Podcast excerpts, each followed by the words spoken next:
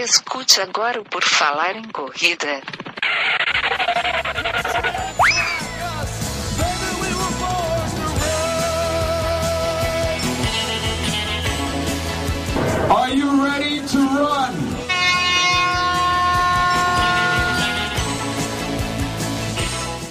Estamos dando início a mais uma edição do nosso podcast Por Falar em Corrida. Essa é a edição 256. Nós vamos falar sobre locução esportiva, locução nas corridas. O meu nome é Enio Augusto e eu tenho aqui comigo Guilherme Preto. Tudo bem, Guilherme? Tudo ótimo, Enio. Estamos aqui pronto para narrar a tua chegada na próxima corrida. Hoje teremos a narração da chegada do Enio fazendo o recorde mundial da maratona. Nós vamos ter essa narração hoje aqui, como se fosse algo que pudesse ser possível um dia, né? Exatamente, tipo um Galvão Bueno narrando aquele Brasil e Holanda de 98, alguma coisa assim. E o nosso convidado para falar de locução esportiva, a voz do seu evento, é o Otton Bernardelli, que está aqui com a gente. Obrigado por aceitar o convite, Otton, tudo bem? Beleza, beleza, Enio. Boa noite, Gui. Boa noite a todo mundo aí que está acompanhando seja aqui no ao vivo no YouTube ou no podcast.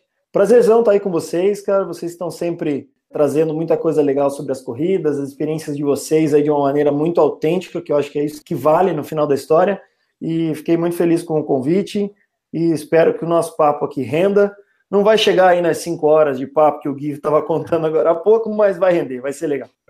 Oi, cara, eu acho que ninguém nos aguentaria falar cinco horas. Eu acho que é algo meio impossível, né? Mas o pessoal que aguentar, eu vou dar uma dica. O pessoal, não, eu, eu, eu aguento. Eu sou o cara que tem os ouvidos de pinico. Vou aguentar esse pessoal falando por muito tempo. Pode fazer a maratona de podcast e vai encontrar todas as edições lá no nosso site, no porfalaremcorrida.com. O pessoal acessa lá, tem todas as edições, desde a primeira até a esta que você está escutando, que é a última possível, né? Se você estiver escutando já tivesse sido lançado outra, essa que já não é a última, já tem outra. Mas também está lá no site, no porfalaremcorrida.com, mesmo lugar onde vai ter acesso lá para a nossa loja virtual, vai ter acesso para o nosso canal do YouTube, aonde a gente, inclusive, tem um vídeo aonde a gente falou com o nosso entrevistado de hoje e está lá no canal do YouTube, então você está desafiado a descobrir qual é este vídeo né, e mandar para nós por e-mail, você vai ganhar um abraço do Enio no próximo evento que ele encontrar você, se você acertar qual é esse vídeo. É, Enio, acho que é por aí, né? É, tem, vamos lá, vamos ver quem é que sabe isso aí. E complementando, né, tem o padrim.com.br para você apoiar o nosso projeto, ser nosso padrinho ou ser nossa madrinha e fazer parte aqui do Por Falar em Corrida. Otton, para a gente começar aqui, explica para nós como é que tu conheceu, como é que tu começou nessa vida de locutor esportivo, locutor de eventos, como é que apareceu isso para ti? Cara, essa, essa é uma história assim que é, que é muito legal e é um daqueles contos que a gente pensa assim, aconteceu porque tinha que acontecer, né? Eu, quando era molequinho, eu fui do, do teatro, da música, eu cantava, né? Eu sou de Curitiba, para quem não, não, não me conhece, não sabe. Então, aqui em Curitiba tinha um, um, coral infantil, que era cheio de teatro e coisa, chamava Coral Brasileirinho, e eu fazia parte desse coral. Então, foi ali que eu comecei a, a, me acostumar com essa coisa de falar em público, cantar e me apresentar na frente das pessoas. E na época do colégio, eu fiz colégio militar, acabei indo para o atletismo, né? Comecei a competir, comecei a treinar e me envolvi cada vez mais forte com o mundo do esporte. E quando eu juntei essa coisa da música, do teatro e do esporte, acabou acontecendo é, essa questão de, de querer ser da educação física, trabalhar com evento esportivo. E aí, cara, em 2011, eu já tinha feito isso algumas vezes que eu trabalhava no SESC ainda, eu fiz uma ou outra corrida ali como apresentadora, assim, mas nada muito pretensiosamente, mas em 2011, cara, eu estava trabalhando como staff, como coordenador de largada e chegada da, da primeira edição do Circuito das Estações, aqui em Curitiba. E aí eu estava com o rádio e ouvindo, né, o pessoal da organização conversando e falando, e eu escutei, pô, o locutor não apareceu, o locutor não atende, tenta falar com o locutor, cadê o locutor? E aí, pô, eu já tinha feito isso, né, cara? E eu peguei e falei no rádio, falei, ó, pro meu amigo, né, pro Júlio, que tinha me, me contratado ali para trabalhar na largada e chegada, falei, Júlio, eu ouvi aí que o pessoal tá precisando de um locutor, cara, se precisar falar para eles que eu tô aí. E no fim foi isso que ele fez, ele falou, não, ó, tem o Otton aqui, ele, ele faz. E eu literalmente, no susto, caí ali, cara, na, na, como locutor do Circuito das Estações.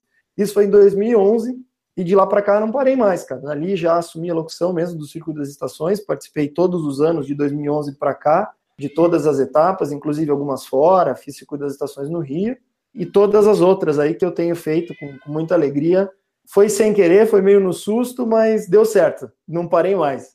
Tu tem ideia de quantas provas tu já, tu já fez na a locução delas? Cara, de 2011 para cá, eu já passei de 300 provas, com certeza, mas eu nunca fiz essa conta assim exata. Tô, é tipo uma por fim de semana em cada ano, dá umas 50 por ano, talvez? Em média, assim, umas 43, 44 por ano. Então, dos 51, 52 finais de semana, eu tenho sempre 43, 44 fechado. A gente está vendo aqui do teu lado aqui, né, tu não, não ficou só nas corridas, tu fez do Ironman, inclusive, também já, né? É, agora já faz dois anos que eu sou locutor do circuito do Ironman, então hum. eu trabalho com eles nas provas de 70.3, que é o meio Iron, e também no, no Ironman Brasil, que acontece em Floripa, como locutor. E aí a gente estava falando, né, de horas falando e horas falando, o Ironman tem 17 horas de prova. Tem mais o, o pré-prova e tem ainda no, no, outro dia a premiação. Então, tá. no dia do evento, a gente trabalha em três locutores, né, para revezar um pouco, para ter ali os intervalos, mas cada um fala em torno de 13 horas. Nossa! É, é coisa para caramba e eu ainda faço a premiação no dia seguinte falar 13 horas, cara, deve ficar. É, o Iron é, é o maior desafio, assim, cara, de todas as provas, nesse quesito de você tem que estar bem de saúde, tem que estar bem tecnicamente, porque é um desafio tremendo.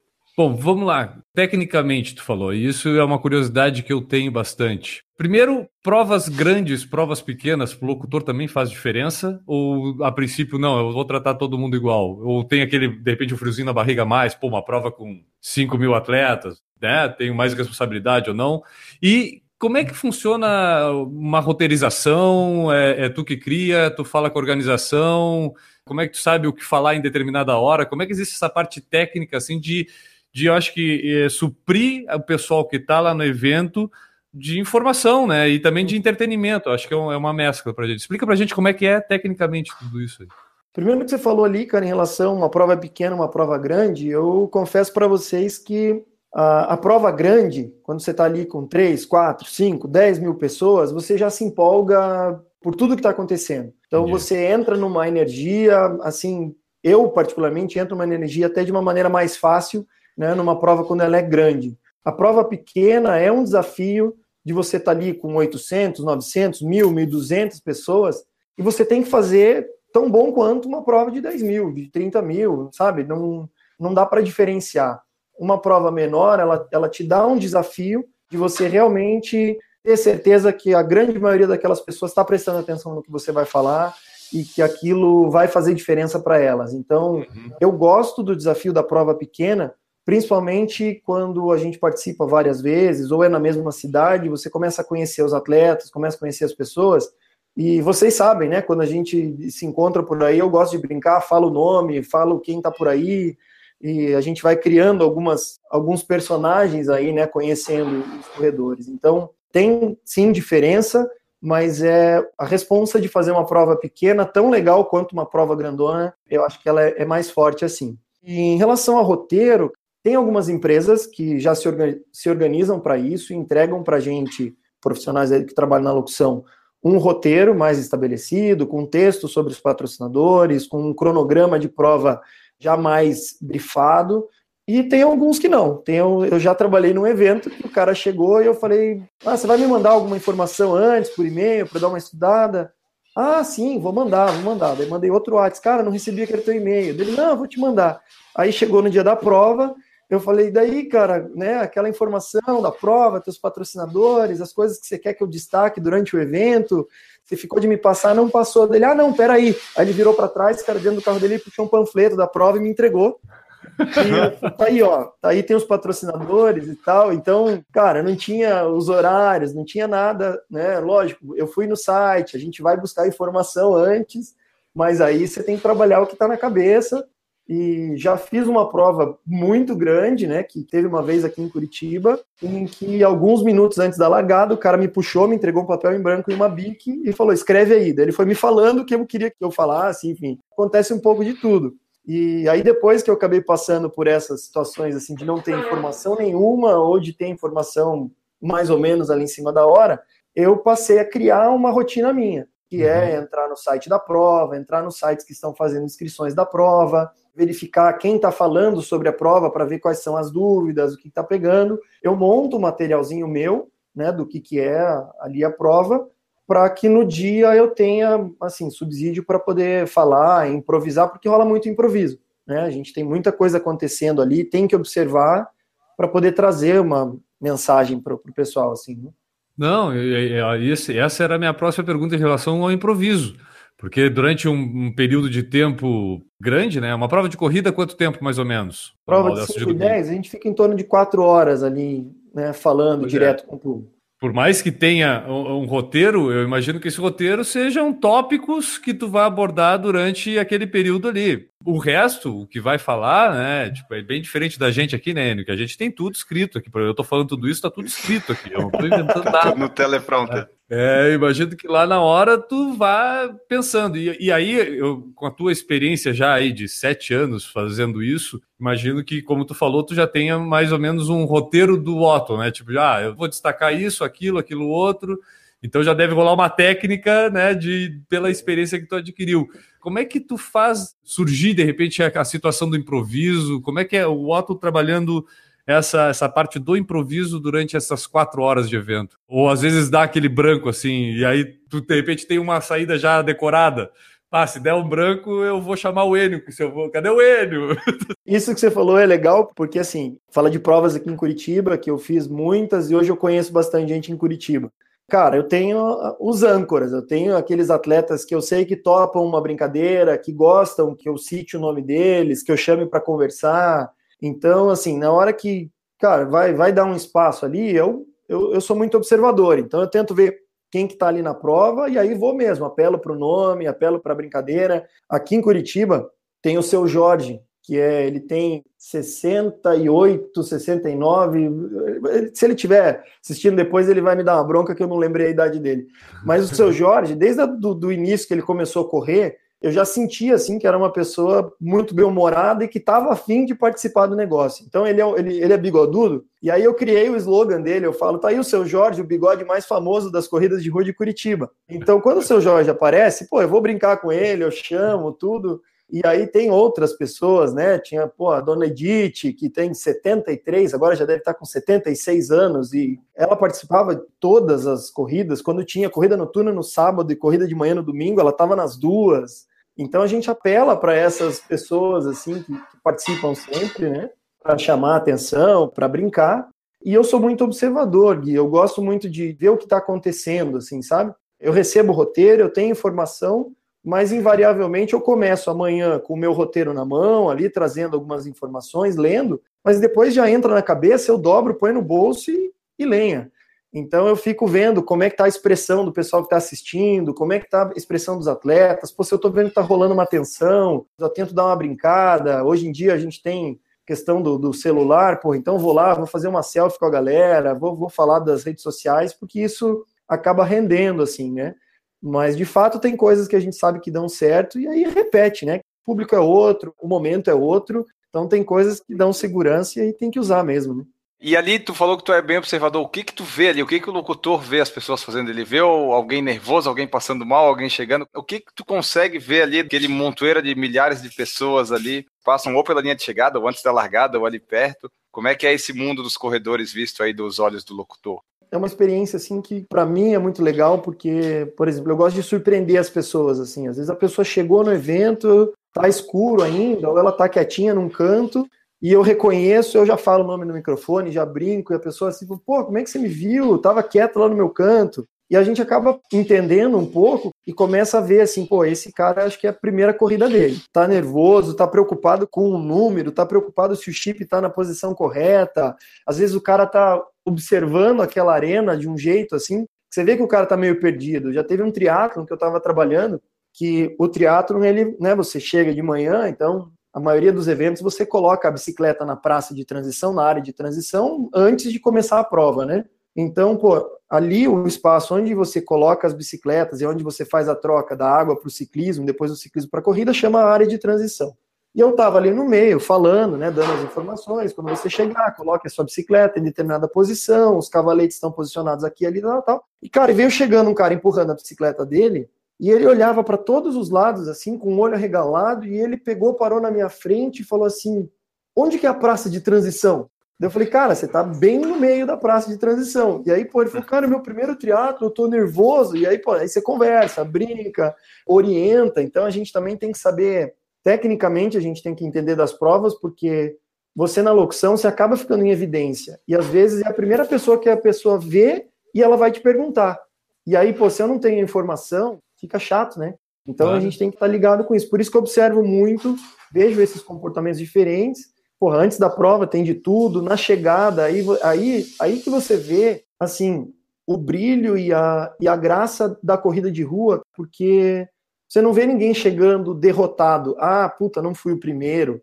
Não uhum. tem, cara, não existe expressão de derrota na linha de chegada de um, de um evento como esse, porque daquele monte de gente que está ali, cada um vai ter um, um objetivo para dizer assim, conseguir.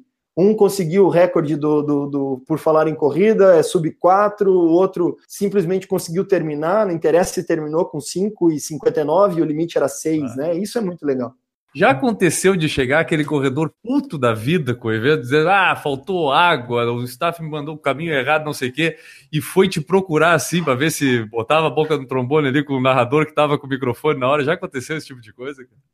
Já, cara, já aconteceu. Maratona de Curitiba, cara, 2015, rolou um problema na entrega dos chips. A empresa que fazia a prova, ela entregava o chip no dia do evento. E virou uma muvuca. E atrasou a entrega do chip. E um monte de atleta largou a maratona e os caras estavam pegando chip ainda. Aquele dia eu escutei muito, assim, sabe? Escutei muito e os caras chegavam. E era justamente isso. Era eu que estava com o microfone ali na frente, o cara vinha passando por mim, me dando de dedo seu filho da. vai tomar. Cara, foi feio o negócio ali. Foi feio porque o cara, imagina, o cara tá, tá se preparando para correr uma maratona, uma maratona difícil como é a de Curitiba. E aí o cara atrasa a largada por culpa da, da organização, aí é tenso, né? E aí pelo menos uns quatro vieram diretamente para mim, assim, para desopilar, para o cara falar o que ele queria falar e sair correndo. É, o primeiro da organização que eles viram foi tu, né? Então vamos xingar esse aí. É, é eles contra nós, né? Ele tá com o microfone, ele é deles. Já aconteceu do cara tentar tirar o microfone da minha mão, porque ele queria Falar. reclamar e gritar para todo mundo.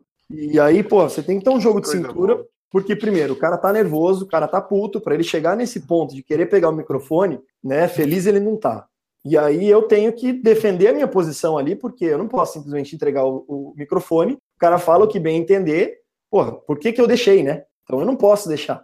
Então eu tenho que dar um jeito de falar não, de esconder, tirar o microfone de perto e falar pro cara, falar, ó, eu não posso falar nada que não me autorize. Se alguém vier falar aqui que você pode falar, você fala, se não, não.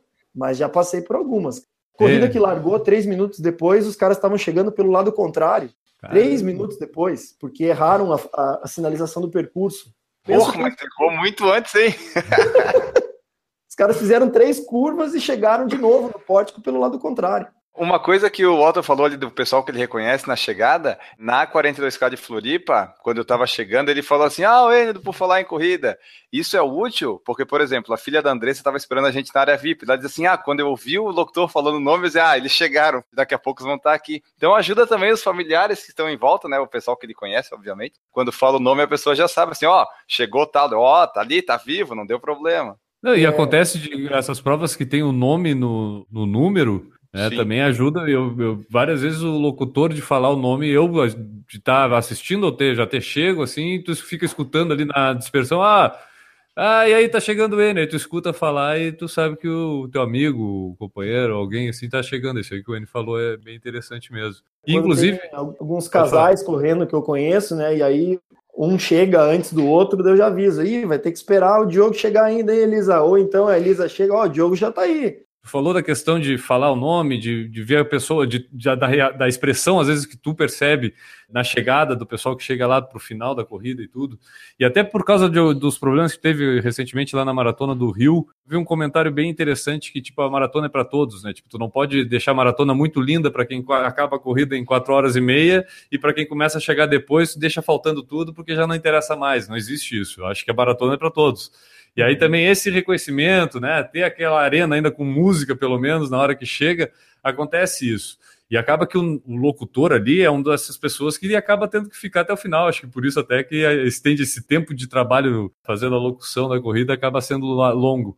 Mas é, existe essa preocupação de fazer isso de uma forma constante para todos, até imagino que tu cansado lá, quatro horas já, cinco horas uma maratona, a pessoa chegando lá, tu ainda tem que tratar ela como se fosse a, a que está chegando com três horas, né? Tem que ser por aí, mas manter, esse, manter esse ritmo, manter essa vibe também demanda uma energia, né, meu irmão?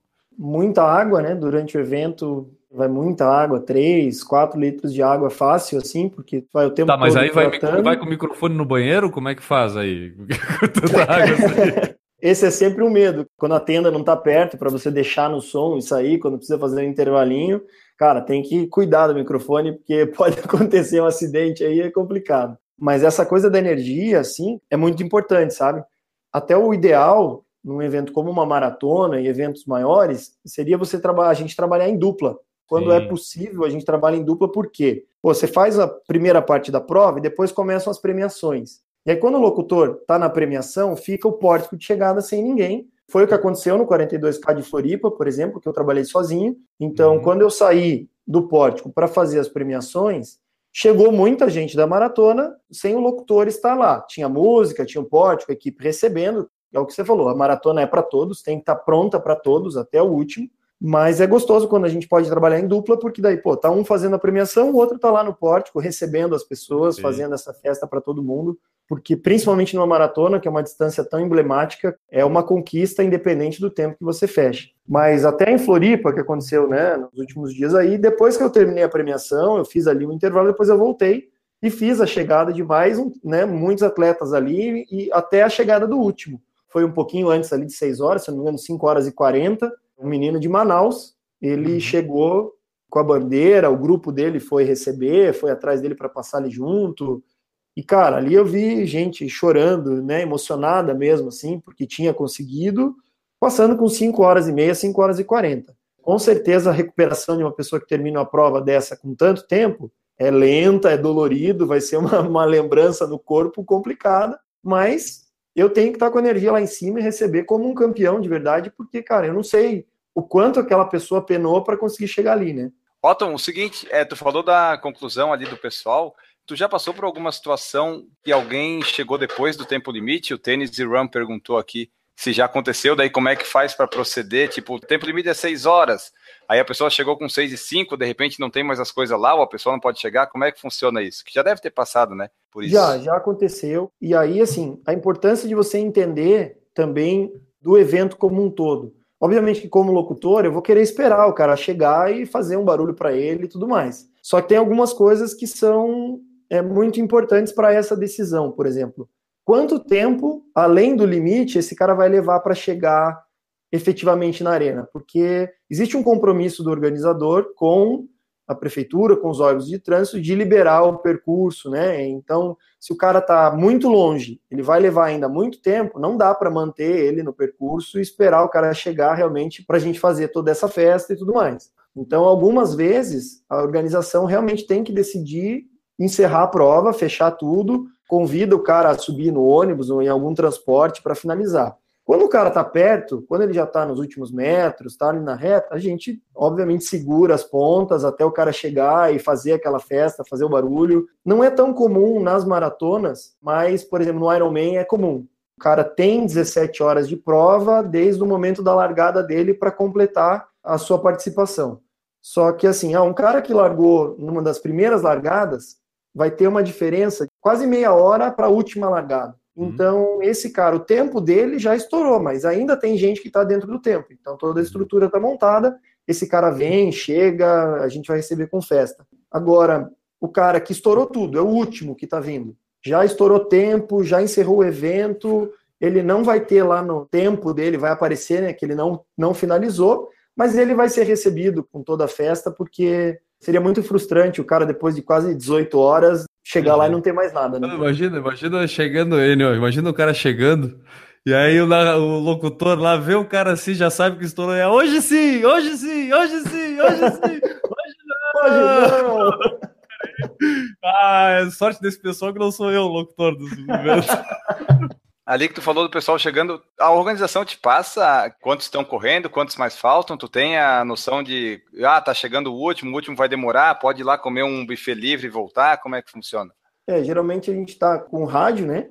Junto em comunicação com toda a organização. Muitas vezes tem um grupo de WhatsApp ali, daí a galera que está no percurso vai avisando, né? Ah, ainda faltam tantos, tu já está no quilômetro tal.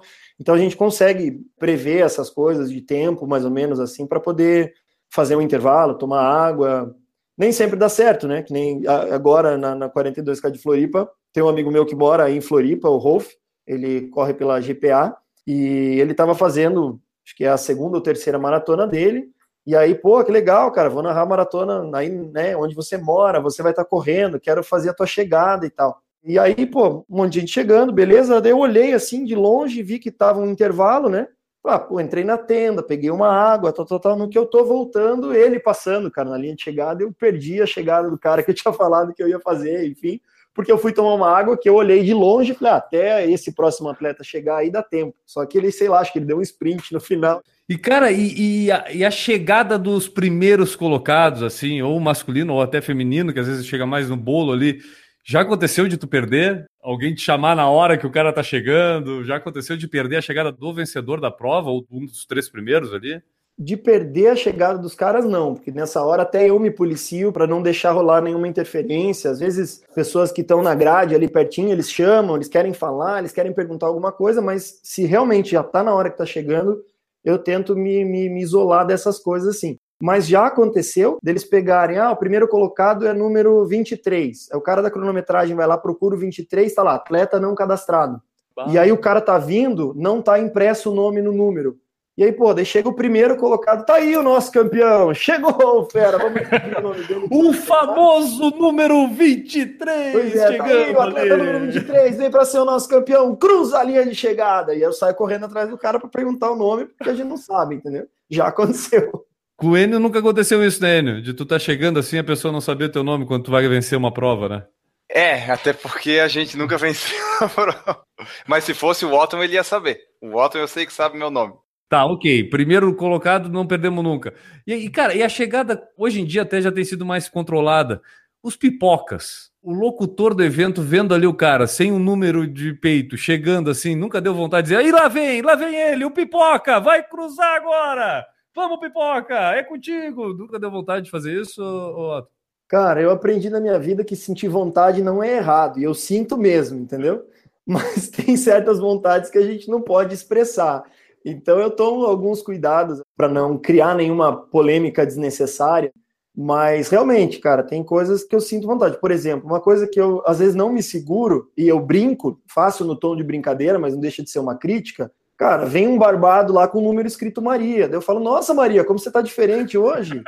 Pô, eu brinco, sabe? Porque, porra, numa prova que tem classificação por faixa etária, isso pode dar um problema enorme. E o cara tá usando a inscrição de alguém. Eu vejo muito os dois lados, sabe? Eu vejo o lado do corredor, eu vejo o lado do cara que essa inscrição foi feita, ela não ia correr, ia ficar lá perdida, eu vim correr. Não, não quero nada, mas eu vim correr. Eu entendo esse lado, mas eu entendo o lado do organizador também quando eu percebo esse tipo de coisas, tem algumas corridas, por exemplo, que eles estão diferenciando a cor do fundo do número do idoso. Porque Sim. tem lá os malandrinhos que faz inscrição, o idoso faz inscrição para o outro cara correr, na verdade ele só está querendo pagar meio.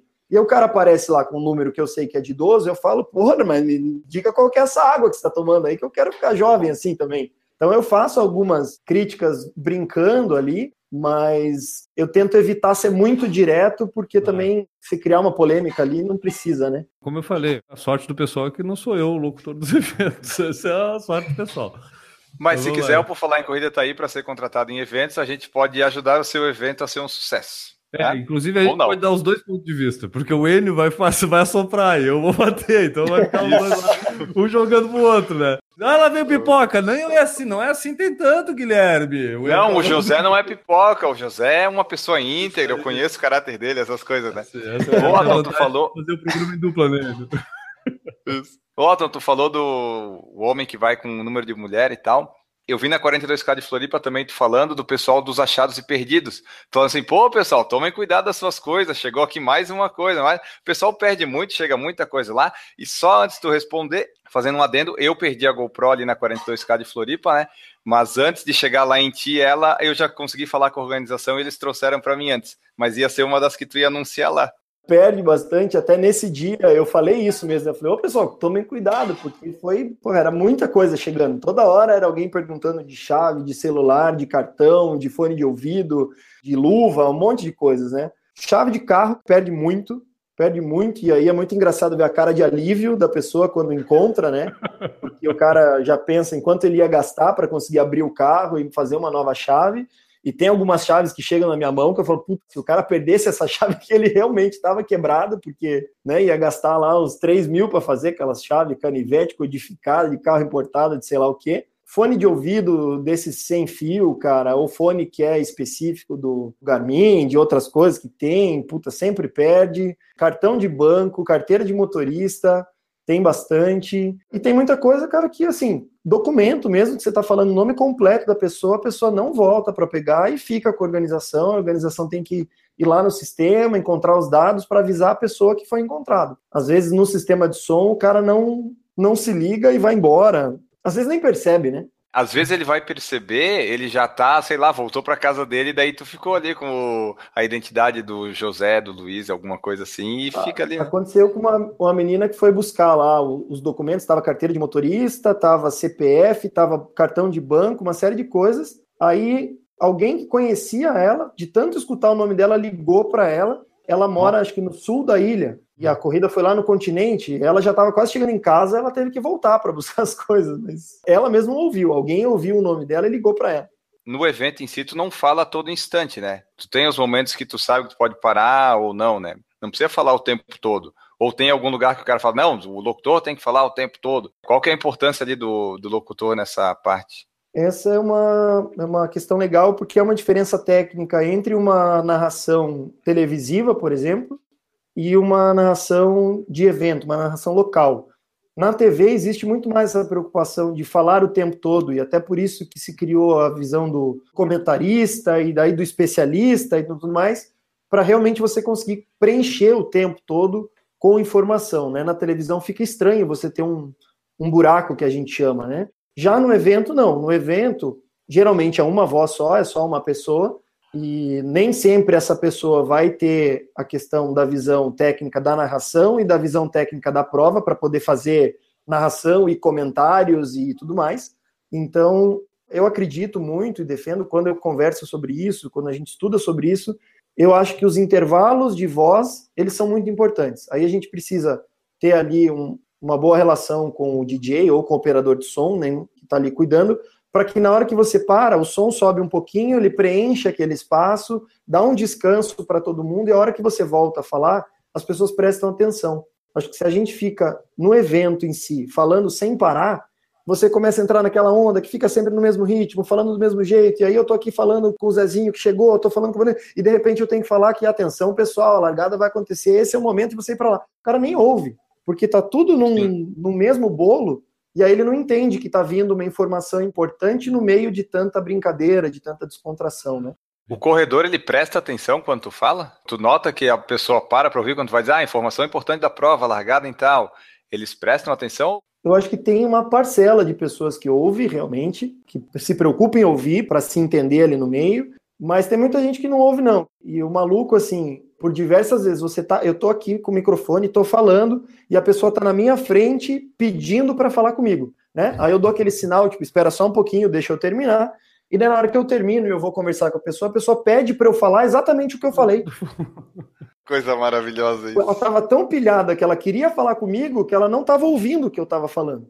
E aí ele vem, ó, reforça tal informação porque o pessoal tá meio perdido. Ah, tá, tá bom, vou reforçar, tipo, tinha acabado de falar. Mas isso, isso é uma coisa, eu não sei se o N já reparou, mas eu várias, eu sou uma pessoa muito preocupada. Eu fico preocupado, então eu, eu costumo prestar atenção e às vezes é só daquele que, ah, é para ir para largada, tem que ir para largada. É largo que tá fazendo, vai para largada. Por isso eu fico sempre prestando atenção, porque acaba tendo as últimas, principalmente, né, como falou, nessa hora da largada, as informações, até por causa do horário, do tempo, né, vai se guiando pelo locutor, porque ele vai dizer, ah, se vai atrasar dois, três minutos, é o cara que tá sabendo lá mais do que tu, porque o horário já tá ali, né? O que eu canso de ver é, acabou de passar uma informação importante, ah, a largada vai atrasar porque estão marcando o percurso. A pessoa falou aquilo ali, aí ninguém está prestando atenção, mas tem um lá no meio da galera lá da largada que prestou atenção. Aí ele vai falar para o amigo do lado. Aí o outro, o que, que ele falou agora lá? O que, que deu? O que, que era que ele estava falando? Ah, largada, ah, mas é mesmo? Ele falou, é, não é, ele falou agora. Ele tá, acabou de falar no troço, ah, eu não ouvi. Nunca, nunca vi isso, Enio, de acontecer lá no meio da galera, assim, esse, essa. O cara acabou de falar e o cara vira para ti para perguntar o que, o narrador falou. Acontece muito. E às vezes a gente tá conversando, a gente não ouve também, né? Mas às vezes, às vezes ouve, daí ah, atrasou daí. Como assim vai atrasar? Eu não ouvi nada, não, mas acabou de falar aqui que vai atrasar o negócio. Acabou de explicar. Quanto mais experiente a pessoa fica nos eventos e já entende como a coisa toda funciona, mais ela se desliga desse tipo de informação. E aí isso que você falou acontece muito. Tem uma pergunta aqui que o pessoal fez no YouTube, Enio, que eu achei bem interessante. Tu consegue descrever uma, ou duas, ou três cenas mais emocionantes que tu já presenciou em prova? Eu acho que assim, a, a, mais emocionante de todas, não é nenhum susto assim de pensar que tem uma mais emocionante, foi a chegada do Ironman. O Diogo Ratacheski, ele é um atleta cadeirante, ele é daqui de Curitiba. Ele era campeão sul-americano de escalada técnica, um cara, sabe, moleque atleta, e aí, por essas coisas de acidente de carro, e um motorista bêbado atravessar na vida do cara, o cara se viu paralisado da cintura para baixo, enfim. Quando ele fala da história dele, ele fala assim: porra, eu escolhi viver, eu escolhi ser feliz, né? Eu não ia me, me ficar naquela situação que eu estava sem me, sem me mexer. E aí ele voltou a, a, a fazer exercício, né? Depois de muito tempo de fisioterapia, de tudo mais, ele voltou a, a praticar esporte, cara. E eu, por essas coincidências boas da vida, eu era o locutor da primeira corrida de 10 quilômetros que ele fez, com a cadeira de roda simples que ele tinha, não era nem esportiva. Depois eu fui locutor da primeira meia, da primeira maratona e fui locutor do primeiro Ironman do cara. Então, de certa forma, eu já estava um pouco envolvido com essa história, vendo a superação dele.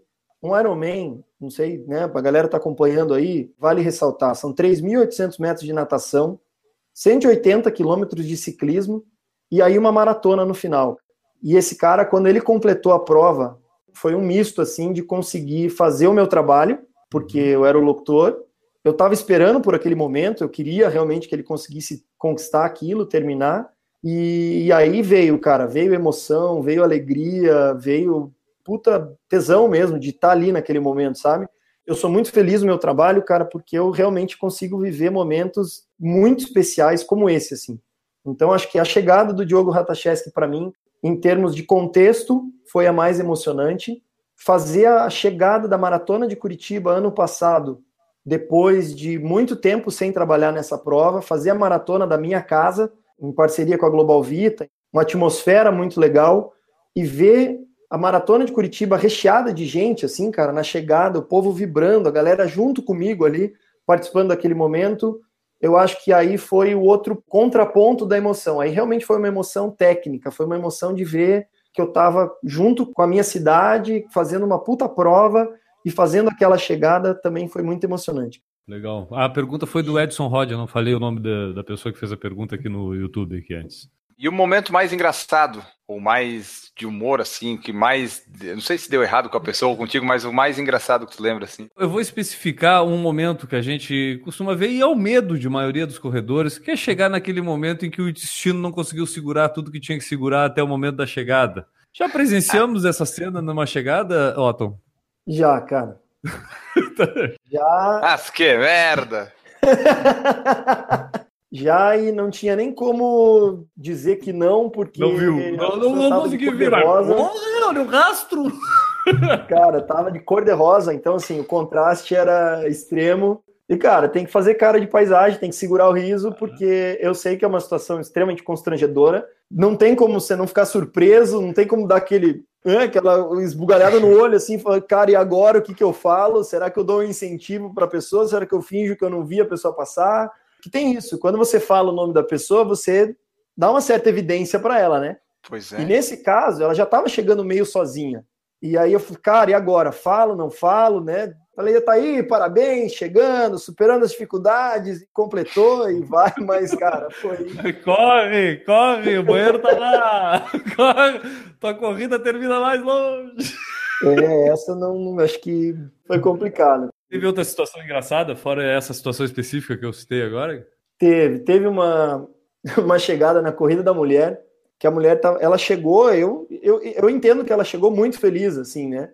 Mas, cara, ela fez tantas expressões, tantos movimentos, ela foi da alegria ao desespero, ao grito da energia, ao choro, à careta, e ela veio vindo na minha direção, assim, sabe?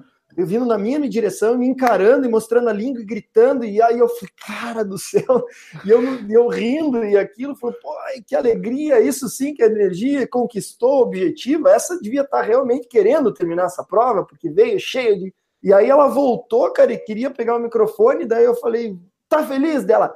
Muito! Mas ela deu um berro, cara, um berro, aquele estridente, assim, Puta, foi uma explosão de alegria exagerada, assim. Aí eu não sabia se eu ria, se eu chorava, não sei o quê. E aí o fotógrafo da prova, ele foi fotografando as minhas reações.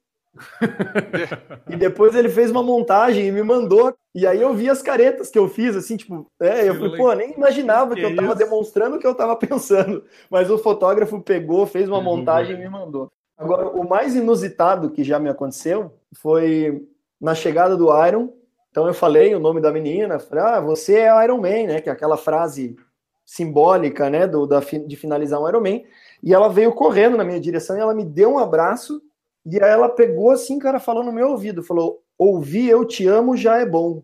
Daí eu parei assim, oi, dela, mas ouvir você um Iron Man é muito melhor. Mas que susto, hein, Otto? Não era? Eu acho que eu não falei isso. Eu sei que eu falei bastante coisa, mas isso eu acho que eu não falei. E continuando nessas situações inusitadas, tu já deu algum fora, assim, alguma informação errada? Ou alguma pessoa que estava passando, tu confundiu, alguma coisa assim? Errar o nome é, acontece muito, principalmente porque você lê o nome da pessoa que está impresso no número de peito, às vezes o número vem amassado, vem dobrado, às vezes a pessoa trocou a inscrição, aquele nome nem é dela, e às vezes você lê, sei lá, Alexandre, era Alessandro. Errar nome acontece, mas às vezes os caras ficam bravos, assim, né? Eu já falei um Elcio e o cara falou que era Edélcio.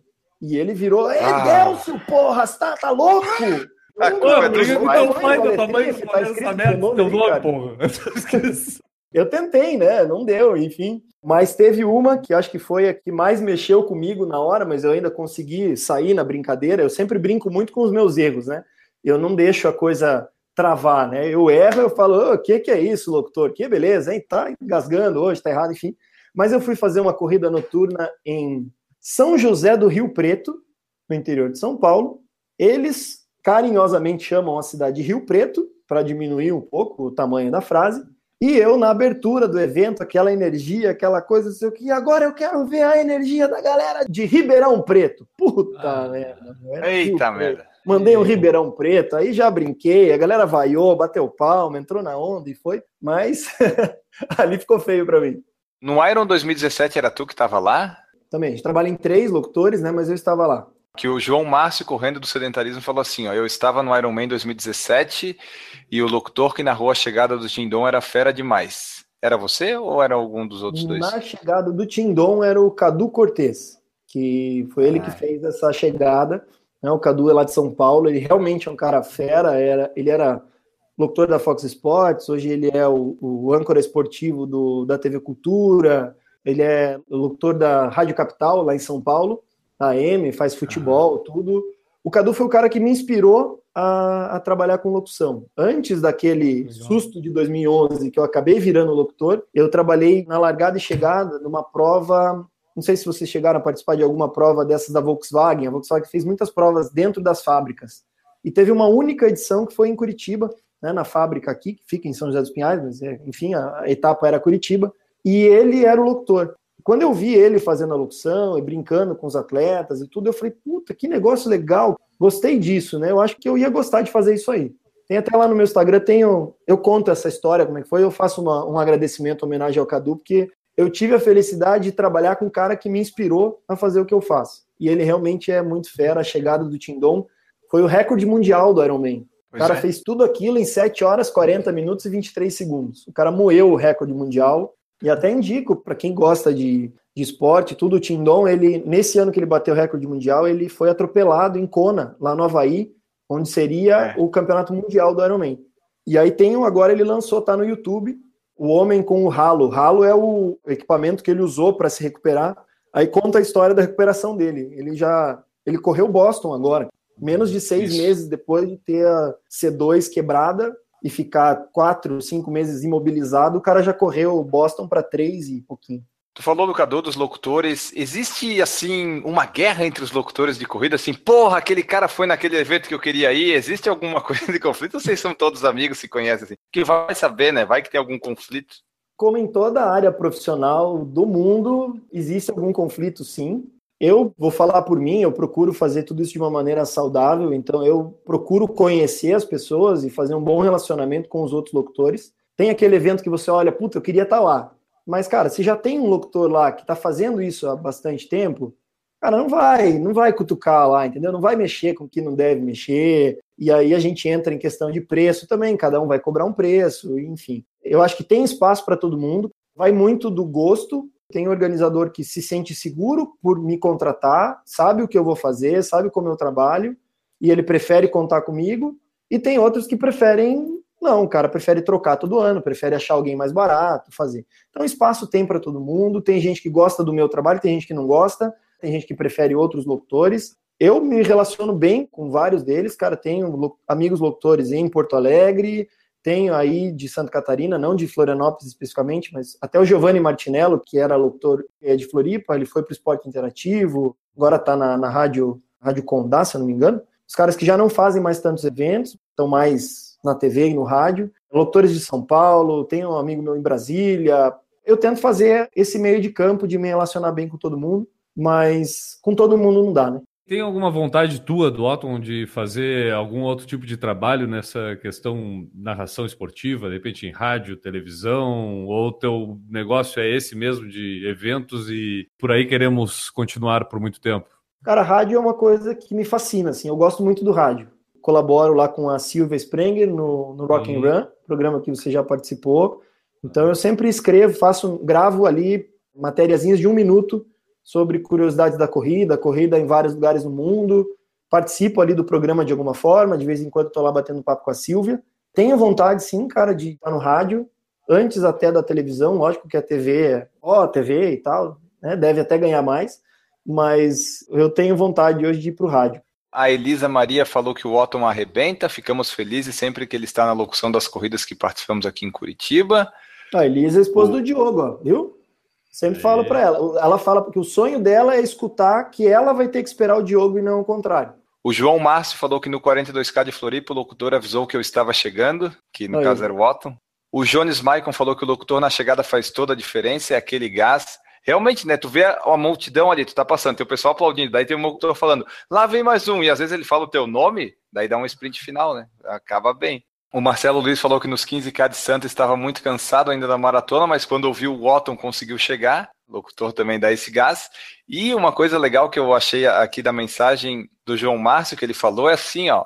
A melhor coisa de uma prova é quando você começa a ouvir a voz do locutor, sinal que está chegando. Também ajuda nisso, né? Isso é verdade. Então, você, pô, tá cada vez mais perto. Isso é verdade, isso é verdade. Principalmente naqueles eventos que tu não tem muita gente, né? Que não tem aquela. Provavelmente já começa aquele funil um pouco antes, dos parentes, dos amigos, das assessorias esperando, blá, blá, blá, blá. Aí tu começa a escutar o locutor, já, né, já começa a melhorar a postura, né, Enio? Começa a correr oh. direito, né? começa a correr direito. Chegamos bem daí.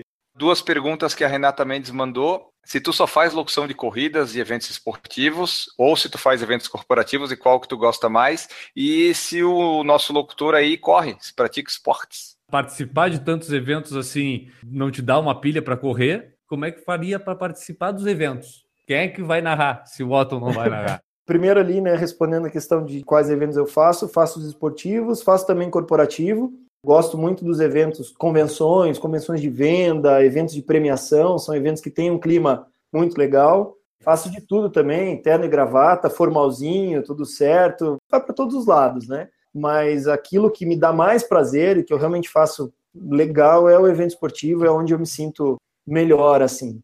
E eu corro também, ultimamente, estou cuidando, estou tentando me recuperar agora para poder voltar a correr melhor. Já fiz aí 5, 10, 15, já fiz uma São Silvestre, que eu acho que é importante sentir essa, essa emoção também. Participei de eventos fora, não correndo, mas estando lá, é, em vários lugares do Brasil. Não tem como você não ter vontade, cara. Não tem como você não querer fazer parte daquilo, assim. Uhum. Então, durante a semana eu dou minhas corridas, faço treino, e aí eu vou conhecendo alguns atletas, vou numa assessoria, vou em outra, até para poder buscar mais informação. Quanto mais eu sei sobre isso, melhor eu vou me sair lá no dia da corrida. Mas eu quero fazer uma meia maratona, quero fazer os 21. Ano passado eu estava me preparando para isso, acabei me machucando, e aí tive que segurar a onda, e agora vou, vou fazer as coisas direitinho. Então, estou na academia fazendo aquela série de fortalecimento básico para fazer o corpo sentir de novo que está preparado e partir para cima. Mas a São Silvestre foi sensacional e eu quero fazer uma meia. E aí, o outro lado que é o difícil, qual prova escolher, porque se eu travo uma data do meu calendário, eu posso ter que dizer não para algum evento, mas tem, tem bastante espaço ainda, tem onde correr. Eu ia fazer a prova do Rio ano passado, em agosto, mas não deu, quem sabe esse ano. Tem, eu tenho uma pergunta para vocês. Eu tenho mais uma antes, posso fazer? Tem mais uma? Então vamos lá. E a prova dos seus sonhos para narrar, tem alguma que tu queria assim, ah, essa corrida, esse evento eu queria fazer, quem sabe um dia tem uma dos sonhos assim? Sem ser clichê, mas sendo clichê, eu acho que é a São Silvestre. É uma prova sensacional. Tive a oportunidade de correr, de fazer essa prova, de estar lá no meio. Puta, é uma prova que eu quero chegar. Tenho conversado com algumas pessoas, tenho buscado uma forma de me apresentar lá para eles, de fazer com que eles conheçam o meu trabalho. Logicamente, por uma questão de custo, tem muita gente boa em São Paulo que faz isso, então, pô, por que trazer um cara que não é de São Paulo para fazer? Mas nada é impossível, cara. Eu consegui ser locutor do 70.3 lá em Miami, por fazer contato pela internet, por conversar em inglês? com o cara. Em inglês e português. Conta pra gente um pouco como é que foi essa experiência bilíngue, fazer o, a locução. Então, cara, foi, foi um negócio muito maluco, assim, porque foi de vontade mesmo de estar tá lá e de buscar contato pela internet, Facebook, Instagram. Tive a oportunidade de trabalhar em conjunto com um locutor que é lá de Porto Rico. Ele uhum. estava no Brasil, a gente acabou trabalhando junto numa prova aqui, acabou se dando bem, continuou contato. E foi um ano aí de conversa, de negociação. A prova lá de Miami tinha 430 brasileiros naquela prova, né? Uhum. Então, independente do inglês, só o fato de ser um, um locutor em português lá no meio daquele monte de gente faria diferença. E foi uma experiência sensacional, cara. Foi um negócio assim muito legal estar num evento internacional, participando dessa forma, essa experiência do trabalhar em inglês e português também. Aí depois eu acabei sendo locutor do campeonato de paraciclismo de pista, campeonato mundial de paraciclismo de pista lá no Rio de Janeiro. Também foi um evento que daí eu trabalhei sozinho e era inglês e português o tempo todo. Foi bem legal, até porque eu nunca tinha ido numa pista de ciclismo. Então eu não fazia ideia do que ia acontecer lá, eu tive que estudar pra caramba. E durante o evento eu tive que aprender muito também.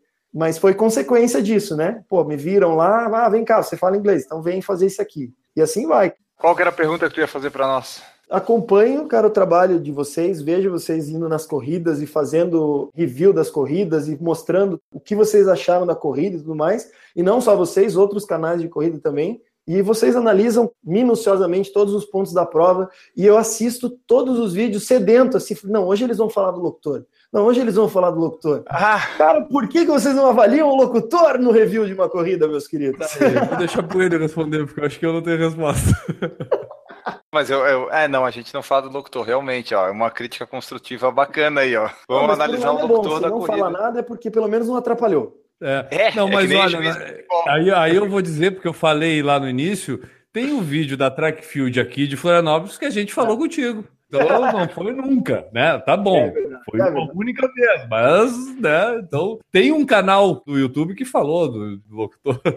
Não, mas, cara, realmente, cara, é, é, um, é um item daqueles que a gente, se não tiver o locutor, eu acho que aí a gente vai falar, porque aí acho que a gente vai sentir falta. Só que tem, então, para nós, eu acho que entra dentro do, do bolo todo, do ambiente do evento, ter aquele carinha falando no ouvido. Então, eu acho que isso acaba ficando parte de tudo. Se não tiver, se ficar aquele silêncio até a hora da largada ou só a musiquinha de fundo, eu pensando aqui, eu acho que fica vazio. Porque quando tu não ouve música ou não ouve locutor, tu sente, porra, que evento mais para baixo, mais, sei tá lá, quieto, parece um né? velório. Parece- Nos próximos reviews de corrida, será um item que a partir de agora nós vamos incorporar a avaliação do locutor. Enio. Teremos aí exatamente. essa, essa exigência atendida do Otto, mas uma dica muito boa, inclusive, gostei e vou fazer essa avaliação sempre. Até porque descobri que todos os vídeos e ver isso, que geralmente está no final, já, pô, então vamos falar do locutor agora, né? Então, a pessoa assiste o nosso vídeo todo até o final. É só a, a vontade de ouvir as opiniões e sentir, né, cara? Porque Claro. realmente a gente faz a locução para todo mundo ali, a gente quer fazer a diferença, a gente quer que a coisa seja legal. Por isso que eu falei, eu comecei esse bate-papo falando assim, cara, eu tô muito feliz de vocês terem convidado pra gente conversar, pra fazer parte disso, porque é o nosso universo, né, cara? Então, a gente assiste porque sabendo a opinião de vocês sobre a corrida, puta, o que, que faltou, o que, que foi legal, o que, que não foi, a gente pode colaborar com os organizadores, ajudar, e até quando eu falo, eu sei, porra, esse caminho aqui é legal, isso aqui chama a atenção das pessoas, esse não chama. E aí eu falei, pô, não vou deixar, de, não vou perder essa oportunidade de perguntar Claro, por que, que não rola uma avaliação do locutor, então. Mas está explicado. Eu acho que sabendo que pô, vai fazer falta, se não tiver, já começamos bem. É uma peça importante. Se o cara não pode não ser o mais animador, o preocupado com o astral do ambiente, só o fato das informações que são necessárias ser passadas pelo sistema de som do evento ali, cara, eu acho que isso aí já se torna uma, uma peça muito importante. E o fato de a gente convidar aqui, pô, acho que uma das propostas que a gente sempre teve aqui no Por Falar em Corrida é abranger tudo que tem a ver com corrida. Pô, também a gente tem 256 programas. Achar 256 assuntos, a gente já repetiu alguns, né, Enio? Alguns, Inevitavelmente. Mas aí eu vou fazer a crítica. Só agora também a gente foi chamar o locutor, né? Ó, tô, tipo, 256 programas depois. Basta aí, cara. Cumprindo aqui o papel, pelo menos, que a gente se propõe de abordar tudo, também trouxemos o famigerado cara que tem que gritar lá para o pessoal ficar feliz de estar chegando na hora da corrida. Isso. A gente tenta trazer aqui, a gente já trouxe organizadores, né? Trouxe já fotógrafos, tem algumas outras partes da corrida que a gente quer trazer para trazer a visão de todo mundo, né? Como é que funciona aí, A gente já trouxe até corredor. Olha! corredor. E de Exatamente. todos os níveis, vamos falar, né? Porque nós já trouxemos campeão da Silva São Silvestre, nós já trouxemos, já falamos campeão da São Silvestre aqui, Já. né? Como também É já verdade. falamos, o- aliás, esse é o que mais falou aqui na história, uma pessoa que chegou em último lugar numa corrida. Ele fala que todo o programa ele tá aqui falando, esse cara. Inclusive, verdade. Todos os programas ele tá aqui. Alguém que já chegou em último. Então já fomos do auge, né? De primeiro colocado a último colocado de uma corrida. Essa foi a nossa conversa com o Otton Bernardelli, locutor esportivo que participa aí de grandes eventos e corridas pelo Brasil afora. Se você gostou, você vai lá, manda uma mensagem para nós, diz o que, que gostou, o que, que você gostaria mais de ter visto. Vai lá no perfil da IASCOM com a hashtag Otton Nação Silvestre. Vamos mobilizar a IASCOM Ó. para isso, né? Ah, boa. Ajudem o Otton, marquem o Otton lá. E Otton, muito obrigado pela sua presença aqui, foi muito legal a tua participação. Deixa aí teus meios de contato, a mensagem final para nós ir embora. Galera, eu, eu acompanho mesmo o trabalho de vocês, acho sensacional, a maneira autêntica como vocês fazem isso. Comecei falando isso e vou terminar falando isso. Parabéns assim para vocês pela forma como vocês trazem isso tudo e como vocês também porra, cresceram, evoluíram dentro desse meio e como tudo acontece. Obrigado mais uma vez pelo convite, por estar aqui falando com todos vocês. Me segue lá no Instagram, é otonlocutor, O-T-T-O-N, locutor. Coloco lá tudo sobre as minhas viagens, né, os, os eventos que eu estou fazendo. Estou aí quebrando as barreiras né, do Brasil, já foram 16 estados. Quero ver se eu consigo fazer pelo menos uma corrida em cada um deles. Continuo seguindo aí essa, essa busca. E gostei aí dessa hashtag Otto Nação Silvestre. Porra, fera, hein? Quem sabe? Quem sabe eu realizo esse sonho aí. tá mandando direct direto lá pro pessoal da organização da São Silvestre, já dizendo eu só vou participar se Otton narrar. Então é algo meio que já condicionante da inscrição do pessoal para a próxima São Silvestre. Mas, ô. Otton, Otton, parei um pouquinho. Antes de terminar, eu, eu prometi lá no início. E aquele negócio, quando a gente entrevista um cantor, a gente pede pro cara cantar. Quando a gente entrevista um humorista, a gente pede pro cara contar uma piada. Quando a gente entrevista um locutor, o que, que a gente vai pedir? A gente vai pedir porque lá vem vindo o Enio. Tá vindo lá o Enio. Uma hora, na maratona, uma hora 59 minutos e 37 segundos vem o Enio, a mais ou menos uns 200 metros da chegada. Porra! E aí, Otto, Que contigo isso, agora. Esse era daqueles que ia passar muito rápido e ia perder, pô, não é? Narra aí pra Vai lá, nós. vai vir o Enio, vai, vai o Enio, vamos, Enio! Então lá vem o Enio. Últimos metros para ele, pertinho da chegada. Maratona Internacional de Florianópolis. Rápida como Berlim, fria como Chicago e vem para ficar na história com o recorde mundial das maratonas. Ele vem para fazer a maratona em cerca de duas horas. Abre os braços, comemora com a torcida, comemora com a família que está próxima vem para os últimos metros, passadas firmes, para ser o nosso recordista mundial. Enildo, por falar em corrida, é o campeão What? e recordista mundial. Pô, mas até me arrepiei aqui, rapaz. Rapaz, eu tô todo arrepiado, olha aqui, ó. Que coisa mais linda. Ele até guarda vontade aí. de correr. Todo dia de manhã, quando tu acordar, tu põe isso pra tu ouvir ele, por favor. Vai ser meu despertador e abertura de todos os meus vídeos. Ó, aí sim. Vou colocar lá. Até deu vontade de correr Não, rápido. aplausos, aplausos.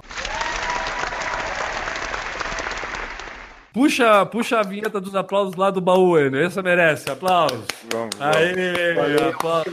Fera, muito pra caramba, parabéns. Aí, gostei. Muito bom. Antes da gente ir embora aqui, deixa eu só falar que tem o padrim.com.br barra por falar em corrida para você apoiar o nosso projeto, fazer parte aqui dessa família, colaborar para a gente continuar fazendo aqui por falar em corrida, em YouTube, podcast, site e tudo mais. Você pode fazer como fazem todas essas pessoas que eu vou citar a seguir.